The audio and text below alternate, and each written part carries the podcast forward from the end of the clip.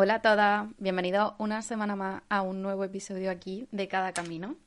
Y esta semana vamos a hablar de un tema que la verdad me, me interesa mucho y creo que no lo tocamos tampoco lo bastante y es el miedo. Y quiero que empecemos hablando con una pregunta que no sé si había hecho alguna vez y es la de pensar en todas las vidas que no fueron, es decir, en todas esas vidas que podríamos haber vivido eh, si hubiéramos tomado otras decisiones, si hubiéramos dicho otras cosas o hubiéramos elegido otras cosas. Y en cambio no vivimos esas vidas porque nos las quitó el miedo. Es decir, esa vez que, por ejemplo, quisiste decirle a la persona que te gustaba todo lo que tú sentías, pero no lo hiciste porque te dio miedo que te rechazara o que no entendiera tus sentimientos o que se riera o incluso parecer ridícula, ¿no? O esa vez que a lo mejor quisiste mm, compartir algo creativo, por ejemplo, en redes sociales, pero no lo hiciste pues porque te dio miedo que no le gustara a nadie o te dio miedo que te criticaran o peor aún que se rieran de lo que estabas compartiendo. O por ejemplo, la vez que quisiste irte a vivir o a estudiar a otra ciudad y buscar un trabajo nuevo y empezar desde cero, pero tampoco lo hiciste porque te dio miedo no encontrar ese trabajo, no hacer ningún amigo y acabar sintiéndote sola en una ciudad que realmente no conocía. Entonces hubo una época en la que yo realmente pensaba mucho en esto, ¿no? En todos esos momentos de inflexión de mi vida en los que podía haber tomado una decisión o podía haber dicho algo o podía haber sido sincera sobre lo que sentía, pero no lo hice. Y eso todavía me pasa mucho, ¿no? Que pienso en esos momentos, sobre todo ahora que siento que soy una persona mucho más segura de mí misma y que probablemente en aquellas situaciones, si fuera yo la que las estuviera viviendo ahora, habría actuado de otra manera, con la confianza que tengo hoy. Entonces, un pensamiento que me recurre mucho es, ojalá en aquella situación hubiera hecho esto, ojalá en aquella situación hubiera dicho aquello, ojalá en aquella situación hubiera tomado esa decisión, independientemente de que sentía miedo. Entonces, si algo eh, tengo claro es que en contra de lo que mucha gente suele pensar y en contra de lo que mucha gente suele responsabilizar. Nosotros no perdemos oportunidades en la vida por falta de dinero, o porque no era el momento adecuado, o porque no estábamos preparados, o porque eso no era para mí. La mayor parte de las veces el responsable de que no tengamos cosas, el responsable de sabotear nuestra vida, es el miedo. Y por eso, amigas, hoy he decidido que vamos a hablar de este tema y vamos a aprender a plantarle cara al miedo. Vamos a aprender a conquistar el miedo. Porque yo no pienso que el miedo haya que vencerlo, porque el miedo no es algo que tú conquistas, o sea, que el miedo no es algo que tú ganas un día y ya nunca vuelve.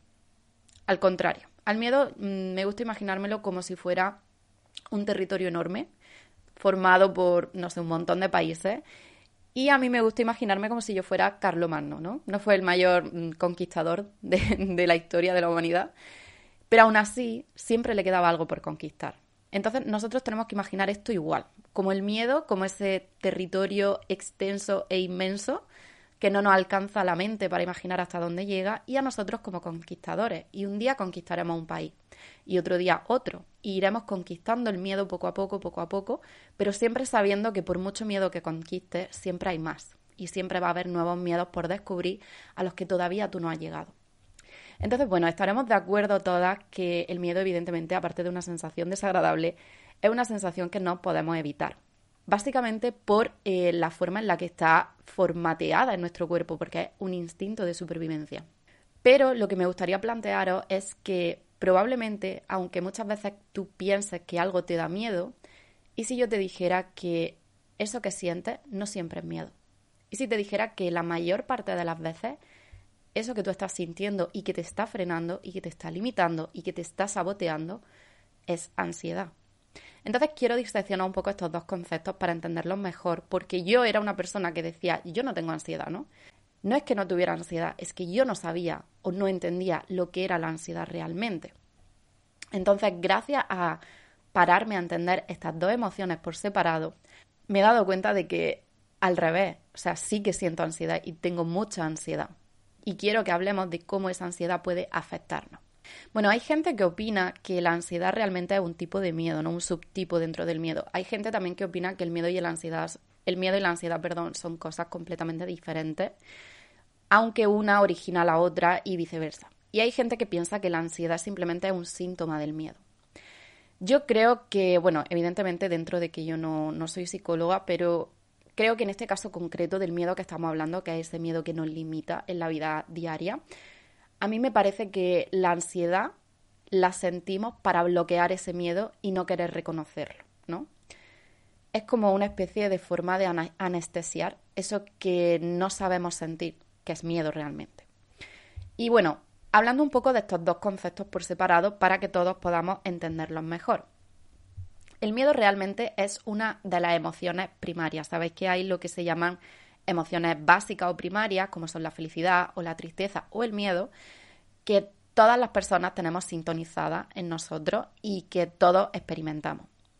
Entonces el miedo es una de esas emociones que en este caso actúa como una respuesta biológica ante un peligro, pero no un peligro cualquiera, sino un peligro que es inminente, es decir, que está pasando ahora, que nos amenaza ahora. Digamos que eh, cuando tú sientes miedo es porque te está pasando algo en ese preciso momento en el que tú sientes el miedo. Y eso es bueno realmente, porque es una emoción que viene programada de mm, nuestros orígenes más remotos y, el miedo está ahí porque está intentando protegernos, está, está tratando de mantenernos a salvo. Y absolutamente todas las especies lo experimentan. Incluso los animales que tú piensas que más miedo te pueden llegar a dar, ellos también sienten el miedo, porque al final es un mecanismo de supervivencia, ¿no? Estamos intentando sobrevivir, estamos intentando protegernos. Entonces, evidentemente, como toda reacción biológica, cuando tú sientes miedo, toda la maquinaria de tu cuerpo se pone a trabajar, ¿no? Y se producen varias respuestas físicas que además son instantáneas. La más evidente, si os paráis a pensar en alguna vez que hayáis sentido miedo, es que se te acelera el corazón, se te seca la boca, respiras más rápido y entrecortadamente, eh, te dan escalofríos o tiemblas o empiezas a sudar, empiezas a calorarte, se te tensan los músculos. Entonces, nuestro cuerpo lo que está pasando ahí es que como está recibiendo una amenaza real en el momento, inmediata, responde y se pone a trabajar, ¿de acuerdo? Entonces, ¿os acordáis que en el episodio este que hablábamos sobre si era posible controlar los pensamientos negativos y que diferenciábamos entre pensamiento y sentimiento? Yo os decía que los pensamientos se sienten en la cabeza, bueno, se escuchan en la cabeza, y los sentimientos, las emociones, se sentían en el cuerpo. Por eso, si alguna vez sentís miedo, o ya os digo, recordáis en alguna circunstancia de vuestra vida que hayáis sentido auténtico miedo, os daréis cuenta de que ese miedo lo podéis reconocer en vuestro cuerpo con esos síntomas. Luego, por otro lado, tenemos la ansiedad. Entonces, si para el miedo ya sabemos que estamos reaccionando a algo que nos está ocurriendo en el ahora, en este preciso momento, ¿cómo llamamos a cuando reaccionamos y nos anticipamos a algo que todavía no ha ocurrido? Y que de hecho, os digo más, ni siquiera sabemos si eso va a ocurrir. A eso le llamamos ansiedad. Y ahí ya tenemos la primera diferencia, porque la ansiedad no necesita un estímulo real de nuestro entorno que no la provoque, sino que esa ansiedad es la anticipación de una amenaza que tememos, de algo que nos asusta o nos preocupa que pueda llegar a ocurrir en el futuro, pero ni siquiera sabemos si va a ocurrir. Entonces ya estamos viendo ahí una gran diferencia entre miedo y ansiedad. Entonces, si mi ansiedad no está siendo provocada por un estímulo de mi entorno, ¿de dónde me viene? ¿Cuál es la raíz de esa ansiedad que estoy sintiendo? Y esa es la pregunta por la que tenemos que empezar para entenderlo. Además, la ansiedad, aunque como toda emoción, la podemos sentir en el cuerpo, evidentemente también te pone nerviosa, te tensa o incluso te cuesta dormir o concentrarte. Pero yo creo que donde más se siente la ansiedad y donde es más fácil identificarla es en la mente. Por ejemplo, eh, tú sientes miedo y tu mente no empieza a decirte, uy, me podría pasar esto ahora y esto, y si alguien aparece, y si nadie me ayuda, y si debería correr, y si debería gritar. No. Ante una situación de miedo, tu cuerpo simplemente te responde, te manda un impulso, te grita, te dice, corre, sal de ahí, aguanta la respiración, lo que sea. Pero cuando tú sientas ansiedad, tu cuerpo no te está diciendo nada, te lo está diciendo tu mente. Para mí, el mayor síntoma de ansiedad es ese diálogo infinito que nos resuena a todas por dentro y que se dedica a llenarnos la mente de posibilidades desastrosas. Un ejemplo con el que creo que todas las mujeres nos sentimos identificadas es que, por ejemplo, vuelves a casa sola de noche la calle está bien iluminada, hay farolas encendidas, sabes que tu casa está literalmente a dos metros de ti porque has aparcado en la puerta. Y mientras te bajas del coche y caminas hasta tu casa, no solamente, no solo que caminas hasta tu casa, sino hasta que no te has metido ya dentro de tu casa y has cerrado la puerta, se te pasan mil ideas por la cabeza. Y si aparece alguien de repente, aunque tú sabes perfectamente que la calle está vacía porque lo has visto al bajarte del coche. Y si me intentan robar, y si me agreden, podría correrlo bastante rápido. ¿Y si grito me va a escuchar alguien? ¿Y si cojo la llave y me la pongo entre los dedos para por si acaso, no? Entonces, un montón de pensamientos te llenan de repente la cabeza en cuestión de literalmente segundos. ¿Pero por qué? Si no hay nadie en la calle, si estás a 10 pasos de tu portal y sabes perfectamente que la calle está vacía y de hecho estás viendo a tu vecino asomado al balcón fumándose un cigarro, ¿por qué piensas todo eso? Y ahora otro escenario diferente. Estás en tu coche, acabas de aparcar enfrente de tu casa, misma situación, dos metros de tu casa, pero tú estás dentro del coche y de repente aparece un hombre que se queda parado delante de tu ventanilla y te golpea la ventanilla. Y está diciéndote cosas. Y entonces tú automáticamente, ¿qué haces? Echas el cerrojo del coche y te quedas quieta y sientes el corazón latiendo a mil por hora y empiezas a pensar, ¿qué hago? Y coges el teléfono o llama a alguien o llama a la policía. Entonces, ante estos dos escenarios, quiero que os preguntéis, ¿Cuál de esos dos era miedo y cuál de esos dos era ansiedad? Y la diferencia entre uno y otro es que en una situación había realmente una circunstancia ocurriendo que era real, que te estaba asustando y que tu cuerpo se, se, puso en modo defensa. Y en la otra circunstancia, nosotros fuimos quienes fabricamos el miedo con nuestros pensamientos porque nos pusimos a imaginar un montón de situaciones que realmente, aunque sí potencialmente te puede ocurrir, pero realmente no estaban ocurriendo nos la estábamos provocando nosotros, estábamos provocando ese miedo al sentir inseguridad, al sentir ansiedad. Entonces, si os dais cuenta, muchas veces el miedo que sentimos realmente lo estamos fabricando nosotros en nuestra cabeza. Y ahí ya debería darnos una pista que más que miedo en ese caso estamos sintiendo ansiedad. Estamos preocupándonos o asustándonos por algo que nos preocupa que ocurra, nos estresa que llegue a suceder, nos da miedo que pase. Y lo interesante de esto es que eh, a menudo eh, no es que sean excluyentes miedo y ansiedad, sino que a menudo lo que están es interconectadas y una provoca a la otra. Entonces, otra diferencia, por cierto, entre ambas cosas, entre ambas emociones, es que el miedo te está informando de algo que está ocurriendo para que tú actúes, para que estés alerta. En cambio, la ansiedad lo que te está haciendo es paralizarte. A ti la ansiedad nunca te va a decir lo que tienes que hacer. No te va a decir que grites, que saltes, que corras, que pidas auxilio la ansiedad te va a paralizar. Cuando tú sientes miedo, tú sabes perfectamente lo que tienes que hacer. Tienes que salir de ahí, tienes que moverte, tienes que gritar, tienes lo que sea. Tienes que tomar una medida, tienes que tomar una acción. Pero la ansiedad, ¿alguna vez tú has sentido que sabías qué tenías que hacer cuando sentías ansiedad? Porque yo creo que más bien es todo lo contrario. O sea, la ansiedad es una emoción que nos paraliza. No te informa, te paraliza. Yo ya sabéis que pienso que soy de la opinión que todas las emociones son buenas, que no debemos condenar ninguna emoción porque absolutamente todas y cada una de ellas cumplen con una función. Ya hablamos, el miedo está intentando que sobrevivamos, ¿no? Y, el miedo lo que está intentando es protegernos. Entonces, evidentemente no es malo. Incluso hasta cierto grado la ansiedad también es positiva porque es una emoción anticipatoria, te previene, hace que tú también puedas anticiparte a ciertos escenarios. El problema de la ansiedad y del miedo son cuando se vuelven tan intensos o cuando adquieren tanto control sobre ti o tanto poder que te vuelven a ti disfuncional, que te dominan, que limitan tu vida. Y ahí es donde yo quería llegar con este episodio y ahí es cuando os digo al principio que pensemos en todo lo que el miedo nos quitó, en todas esas vidas que no fueron por culpa del miedo. Y eso es cuando tu vida, más que por cualquier otra cosa, y tu vida y tus decisiones la gobiernan el miedo y la ansiedad. Y mucha gente piensa que al miedo se le vence con coraje o al miedo se le vence siendo valiente. Pero a mí si me lo preguntáis, eh, yo no creo que eso sea así. Yo creo que al miedo con lo que se le vence es con la curiosidad. Y para que quede claro, por cierto, eh, no estoy hablando aquí de, esa, de ese ejemplo que decíamos hace un segundo de cuando aparece un tipo en la calle y te golpea la ventanilla del coche. No, ¿vale? De acuerdo, estoy hablando del miedo que nos limita en el día a día, a la hora de tomar decisiones, de elegir un camino u otro, de expresar un sentimiento u otro, ¿no? De ese miedo.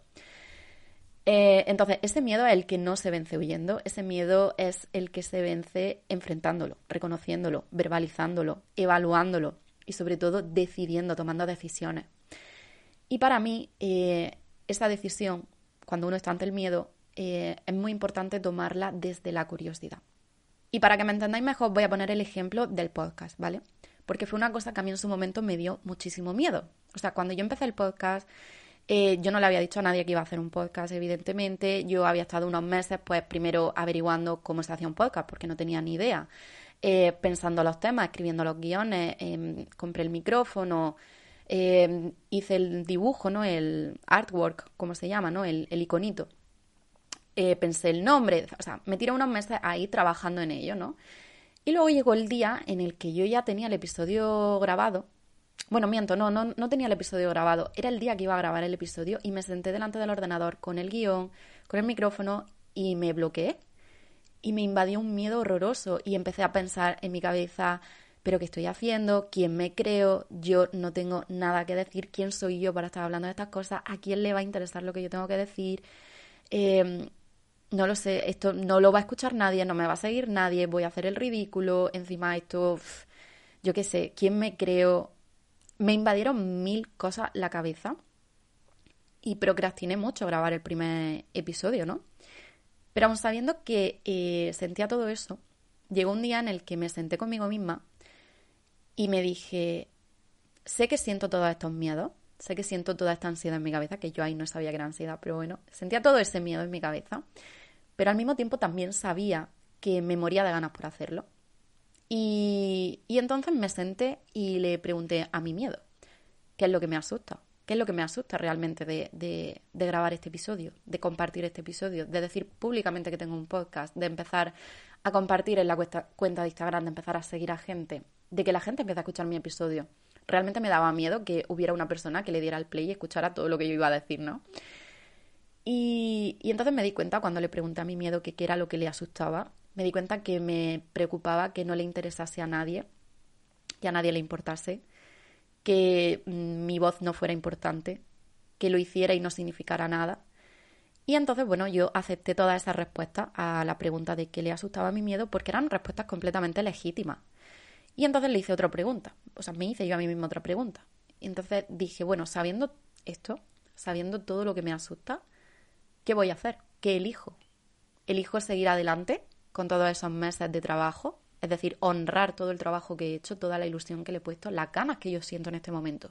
Sigo adelante y lanzo el podcast, aunque siento miedo, porque yo ahí no sabía que el podcast le iba a gustar a la gente. Yo ahí no sabía todas las personas que iba a conocer, todo lo que iba a llegar detrás del episodio, o sea, detrás de compartir el primer episodio. No lo sabía. Entonces, me pregunté, ¿qué, qué decido? ¿Decido seguir adelante? O decido dejarlo porque realmente no le he contado a nadie del podcast. Nadie me va a juzgar, nadie me va a decir que soy una cagada, nadie me va a decir que, que me he dado por vencida o que soy una cobarde. Nadie lo va a saber nunca. Entonces, ¿qué hago?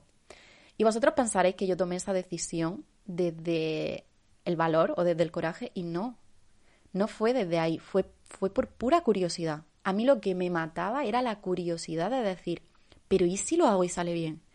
Oye, tío, ¿y si lo comparto y a la gente esto le gusta? ¿Y si puedo encontrar a más personas a las que le gusta hablar de los mismos temas que a mí me gusta? ¿Y si a mí me ayuda esto de alguna manera a mejorar mi confianza? ¿Y si esto trae algo bueno a mi vida? Entonces, claro, hubo un momento en el que convivieron en mí esas dos caras de una moneda, ese miedo, esa inseguridad de nadie lo va a escuchar, a nadie le importa, no significa nada, yo no soy nadie para hablar de esto. Y la otra cara de la moneda que era a la gente le gusta, a la gente lo comparte, a la gente le llega, voy a conocer a gente nueva, voy a conectar, voy a confiar más en mí, voy a confiar más en mi idea, en mis palabras, en mis pensamientos. Y elegí la, la cara de la curiosidad, ¿no? Elegí esa opción.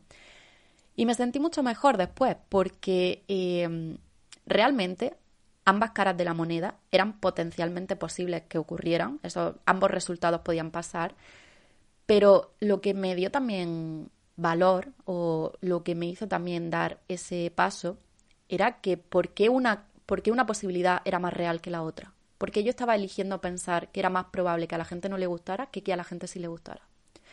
Entonces, bueno, eso fue una batalla interna entre miedo y inseguridad, curiosidad, gana, y al final ganó la curiosidad, porque yo era incapaz de pensar, eh, ¿y si lo hubiera hecho? ¿Y si hubiera funcionado? ¿Y si a la gente le hubiera gustado? Me moría si, si no sabía la respuesta a esa pregunta.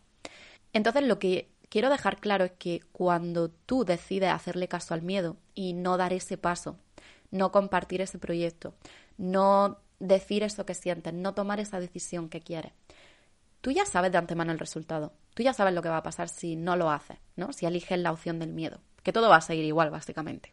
Entonces, esa opción ya la conoces, pero mi pregunta es, ¿qué pasa si haces lo contrario a lo que te dice el miedo? ¿Qué pasa o qué hay al otro lado de este miedo. No te da curiosidad saber eso, no tienes curiosidad por saber qué pasaría o cómo sería tu vida si dijera eso que sientas, si tomara esa decisión, si decidiera ese cambio. Y bueno, decidir sabiendo también que evidentemente te puedes equivocar, que, evidentemente las dos caras de la moneda son potencialmente posibles que ocurran, que puede salir mal, que puedes no conseguir lo que quería, que puede ser estrepitosamente horrible el resultado, pero aun sabiendo todo eso, eliges intentarlo, eliges ver qué pasa, eliges no seguir a tu miedo, sino a tu curiosidad, porque al final esa curiosidad nace del instinto, nace de tu interior, de esa brújula interna que de alguna manera te está llevando hacia ese camino. Y es lo que hablábamos hace unos episodios también, nace de aquello hacia lo que te sientes potencialmente atraído por algún motivo. Esa atracción tiene un motivo, esa curiosidad tiene un motivo, no es aleatoria, no la estás sintiendo por azar. Entonces, ¿no te da curiosidad saber por qué sientes eso? ¿Por qué de algún modo te sientes atraído hacia ahí?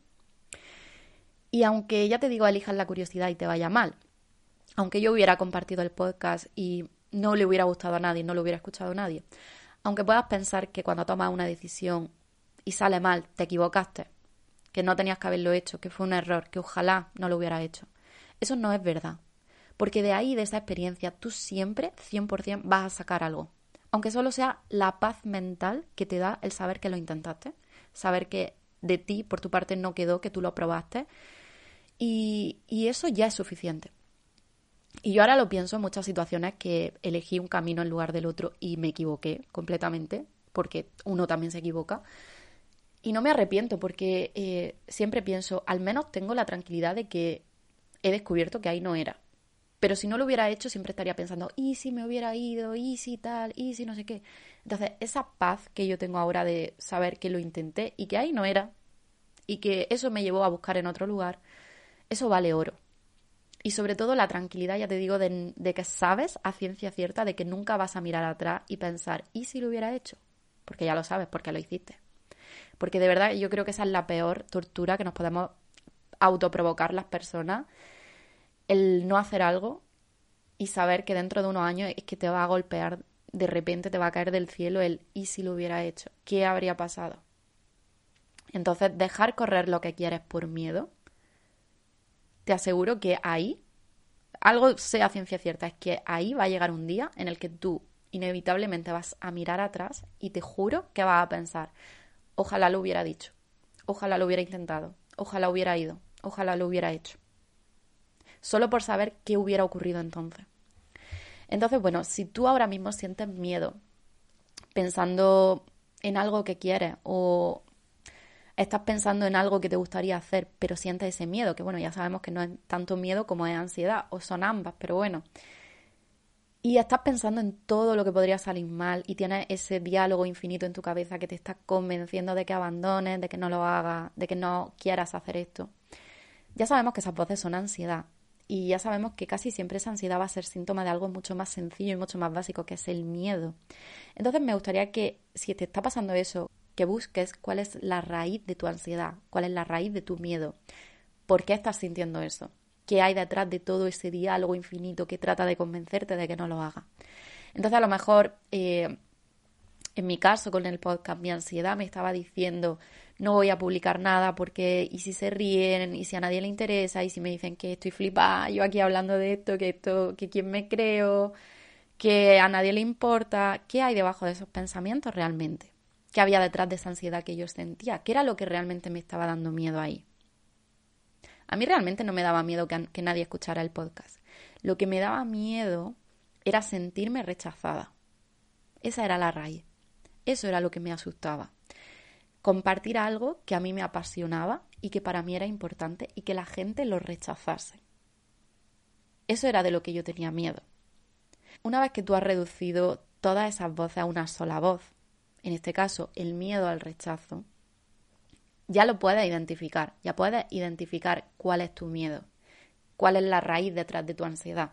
Le pones nombre y lo más importante cuando le pones nombre al miedo es verbalizarlo, porque eso hace que cobre vida, que venga al mundo real, que lo tengas delante. Y esa es la manera de poder conquistarlo, de poder gestionarlo, dándole vida a ese miedo primero. Entonces, bueno, una vez que ya tengas claro qué es eso que te da miedo, creo que lo correcto es plantearte la pregunta, ya te digo, desde, no desde el valor, sino desde la curiosidad de ahora que conozco mi miedo, ¿qué voy a elegir? ¿Con qué decisión quiero vivir? Con la tranquilidad de haberlo intentado, independientemente de si obtengo o no el resultado que yo quiero, o con la frustración de saber que nunca sabré si hubiera funcionado o no, o si era bueno para mí o no, porque realmente nunca lo intenté. Y otra cosa que quiero deciros antes de acabar es que eh, quiero que entendamos que nuestros sentimientos, ya sean malos, buenos, fáciles o difíciles, cómodos o incómodos, si están ahí es por un motivo. Son, ya os digo, una brújula que todos llevamos dentro, un sistema de navegación personalizado, único a cada uno de nosotros. ignorarlo nunca te va a llevar a ningún buen sitio. Eso solo va a servir para que te reprimas más y para generar más de lo mismo que va a ser ansiedad, frustración, represión, amargura, etc. Y otra cosa que os digo, muchas veces el miedo nosotros lo tenemos demonificado, ¿no? Eh, como si fuera algo malo. Pero muchas veces el miedo es esa señal luminosa que nos indica, que nos está señalando dónde hay algo bueno para nosotros. Aunque solo sea porque ahí hay crecimiento, porque ahí hay una lección, porque ahí nos vamos a poner a prueba, porque ahí nos vamos a esforzar y nos vamos a expandir. Y entonces mi conclusión con el episodio de hoy es que el miedo no debería asustarnos nunca. Ya os digo, ese, ese miedo cotidiano no de la vida del día a día. Ese miedo es el que no debería asustarnos nunca, sino que por el contrario debería inspirarnos. Deberíamos aprender a sentirnos poderosas en esa incertidumbre del no saber qué vendrá, del no saber qué va a ocurrir, pero sabiendo que en cambio, aunque yo no sepa la respuesta, aunque yo no sepa si este paso es el correcto, si esta decisión es la correcta, lo que sí sé es que venga lo que venga, yo lo voy a enfrentar porque soy capaz. Y también quiero deciros que ya os digo que es normal que lo que te apasiona, lo que sueñas, lo que ansías tener te dé miedo, porque esa es la base del, del, sueño, ¿no? Un sueño te tiene que dar un poco de miedo. Y si ahora mismo tu sueño no te da un poco de miedo, es que creo que estás soñando un poco en pequeño. En el miedo es donde está la magia, porque detrás de eso que te da miedo siempre, ya os digo, va a haber expansión, va a haber crecimiento y va a haber aprendizaje. Y a menudo el miedo, ya os digo, viene de lo desconocido, de no saber qué hay al otro lado. Y os prometo que si todos tuviéramos la seguridad de que lo que queremos va a funcionar, de que lo que queremos va a salirnos bien, todos lo haríamos, porque sabíamos, sabríamos lo que hay al otro lado, quitaríamos el factor de la incertidumbre, que es en el fondo lo que nos detiene a la mayoría. Pero no podemos quitar la incertidumbre porque no somos adivinos y no podemos anticipar lo que vendrá. Y aparte, tampoco eso sería bueno porque ya os digo que la incertidumbre es parte de esta ecuación de las grandes decisiones de la vida y en la incertidumbre es donde pasa la magia, cuando tú le das espacio a la vida para que te sorprenda, cuando tú no lo tienes todo bajo control. Quiero que sepáis que aunque muchas veces somos las responsables nosotras de sabotear nuestra vida, de sabotear nuestras decisiones, también podemos, por el contrario, ser quien cambie eso y ser quien cambie su vida y cambie sus decisiones, eligiendo, ya os digo, la curiosidad en lugar del miedo. Esto ha sido todo para el episodio de esta semana. Si te ha gustado el episodio, puedes compartirlo en tus redes sociales, puedes etiquetarme, puedes escribirme siempre que quieras. El perfil de Instagram está linkeado en la descripción del episodio. Y si te ha gustado y no lo has hecho todavía, me encantaría que pudieses dejar una valoración del podcast tanto si lo estás escuchando en Apple Podcast o si lo estás escuchando en Spotify, porque me ayudaría muchísimo a llegar a más gente. Que pases una semana estupenda. Te veo aquí la semana que viene con un nuevo episodio. Y nada, nos vemos muy pronto. Chao.